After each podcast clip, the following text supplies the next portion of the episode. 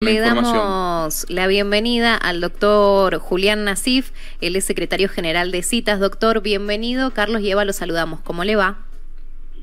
Buen día, Carlos. Buen día, Eva. Y también buen día a la audiencia. Y un saludo a ustedes, ¿no es cierto?, en este nuevo año. Es verdad, doctor, no lo hemos visto. Buen comienzo de año, si se puede decir, ¿no? Buen comienzo de año, porque se quedaron a la espera de la conciliación obligatoria. Cuéntenos que, cuál es el resultado. Sí, habitualmente uno siempre tiene la expresión, ¿no es cierto?, de augurar buenos deseos, pero también es cierto que no perdemos de vista la realidad. La realidad es que la conciliación obligatoria que ha sido convocada por la Secretaría de Trabajo de la provincia, es bueno decir como primera medida que desde cita fue impugnada a través de nuestro abogado, y viendo eh, el objetivo de la misma por parte del gobierno, hemos realizado puntualmente la impugnación de la misma. ¿Y qué ha quedado al descubierto en, en esta conciliación? Tendríamos que decir que al gobierno se le cayó la careta, y se le cayó la careta porque quedó en evidencia que el único motivo por el cual había llamado a la conciliación es para romper con aquellas medidas de protesta, de reclamo que veníamos realizando y que de manera masiva dentro del personal de salud se iba extendiendo en todo el territorio provincial. También ha quedado en evidencia el engaño con respecto a los anuncios realizados ya en el año pasado sería en donde el gobierno de la provincia expresaba sus bondades en porcentajes en cuanto a la recomposición del salario. Y lo que ha quedado en claro, ¿no es cierto? Y lo ha tenido que reconocer, es que el sueldo básico del personal de salud solo ha sido actualizado en un porcentaje que verdaderamente indigna y que es del 5% y repito, 5% para que no haya confusión. Sobre los 59% que habían sido concedidos en un acuerdo paritario que sí fue consensuado en el mes de marzo del año pasado, llegamos a una recomposición del sueldo básico de tan solo el 64%. Y uno dice, ese es un porcentaje que es acorde a la inflación. Y absolutamente tenemos que decir que no, porque la inflación al mes de noviembre del año pasado ya superó el 86% y cuando en el transcurso de estos días y antes de que finalice esta semana se conozca el porcentaje de diciembre, vamos a superar el 90%. Entonces, más de 90% de inflación solo 64% de recomposición del sueldo básico, habla a las claras de la verdadera intención del gobierno, que es reducir una vez más el salario. De un salario que ya viene deprimido, porque el otro de los motivos por el cual nuestras medidas se habían implementado es reclamar que nos restituyan el dinero que nos adeudan el 40%, ¿no es cierto?, del año 2020 y el 21% mm. del año 2021. Quiere decir que si sumamos los tres años consecutivos de pérdidas reales del salario, estamos hablando en un porcentaje cercano al 100%. Esa es la otra evidencia que ha quedado clara. El gobierno ha diseñado una estrategia que tiene por objetivo empobrecer al que trabaja, y repito, empobrecer al que trabaja, porque gran parte del personal de salud hoy en día tiene sueldos iniciales por debajo de la línea de la pobreza y destinar, ¿no es cierto?, eh, abultadísimas sumas de dinero para el objetivo que también lo tiene muy claro y que es el objetivo puramente electoralista a propósito de las ya muy próximas elecciones en una provincia en donde el gobierno dice no tener dinero, pero sí destina abultadísimas sumas de dinero, muchas veces millonarias, a distintos municipios del interior de la provincia, como es el caso de Juan Bautista Alberdi, como es el caso de Aguilar como el caso de la banda del río Salí en carácter de no reintegrables. Es decir, el dinero público se utiliza para fines absolutamente egoístas mm. que tienen que ver con lo político partidario y se deja de lado un derecho humano laboral fundamental como es el de percibir salarios dignos por parte de quienes verdaderamente trabajan.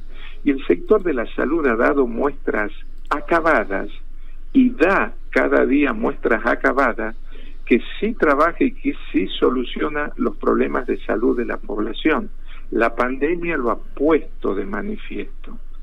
Ahora, para eso ha servido la conciliación obligatoria, para sacar la careta de alguien que se llama gobierno en una estrategia que ha sido diseñada por la ministra de Gobierno, la doctora Vargas Ainace, pero que ha contado con la complicidad del ministro de Economía y del ministro de Salud. ¿No es cierto? Partiendo de aquel concepto que muchas veces lo hemos repetido y que lo ha vertido en una oportunidad, el eh, hoy ministro de, eh, de la Nación, el jefe de gabinete, mejor dicho, Juan Mansur, cuando dijo pongamos a alguien para que escuche, quiere decir para que distraiga a la gente y después nosotros hacemos lo que queremos. Bueno, ese es el verdadero accionar del gobierno provincial que también ha quedado en evidencia y es un elemento más por el cual hemos, repito, hecho impugnación de la conciliación obligatoria por parte de citas. Pero a eso se suma, se suma, y quiero comentarles la continuidad de la política de amedrentamiento que tiene por objetivo fundamental coartar la libertad de expresión de nuestro espacio gremial.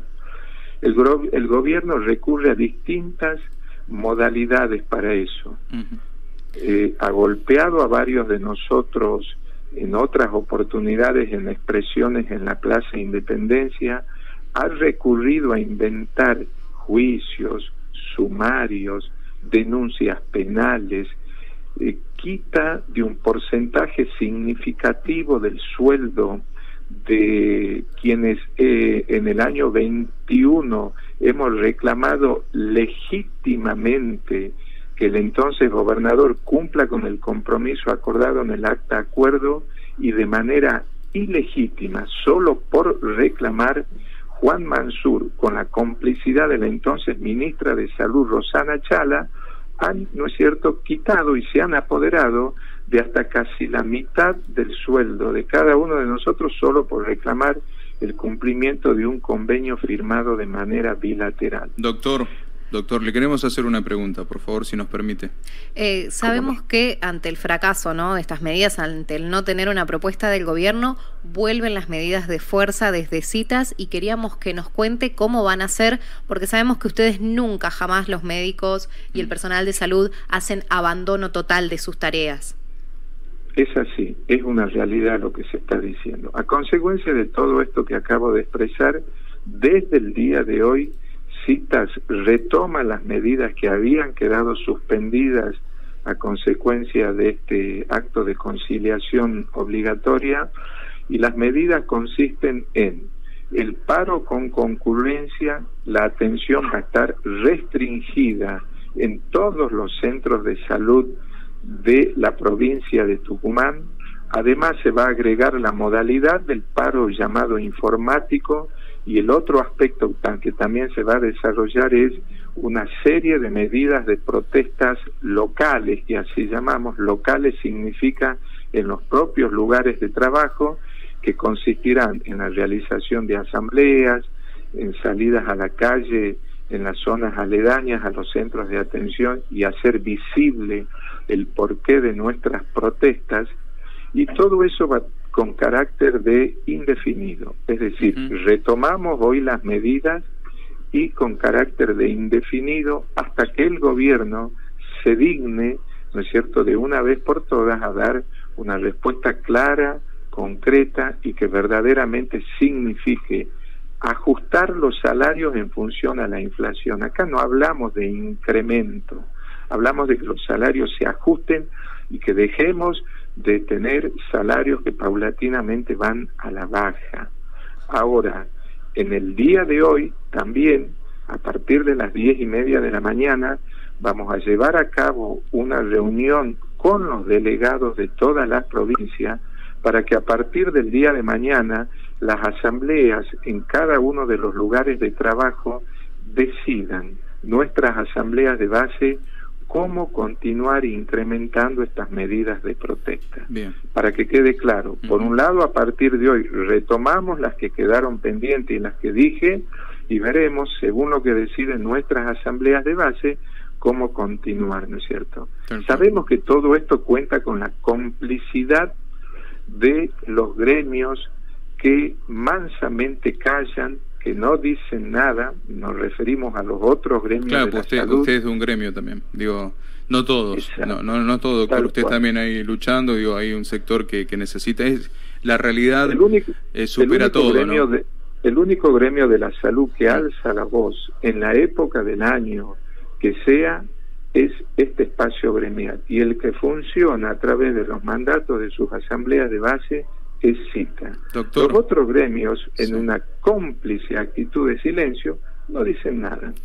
Eh, nosotros queremos agradecerle el tiempo con, con LB7 Radio Tucumán y estaremos atentos a lo que va a pasar con las asambleas y estaremos comunicándonos con usted también. Ojalá que pueda llegar a, una solución.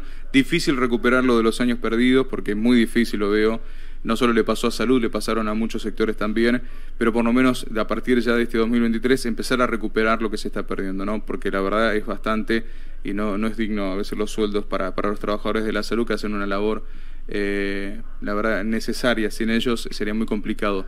Eh, doctor, muchísimas gracias la comunicación con el EB7. Bueno, muchas gracias a usted y muchas gracias también por estas últimas palabras de anhelo. También anhelamos que así pueda ser y bueno, y decir que no vamos a cesar en ningún momento en la continuidad de la lucha. Citas, y quienes constituimos citas, decimos que solo nos arrodillamos ante Dios, pero para la lucha estamos bien de pie para resistir todo lo que sea necesario. Muchas gracias a usted. Gracias, doctor.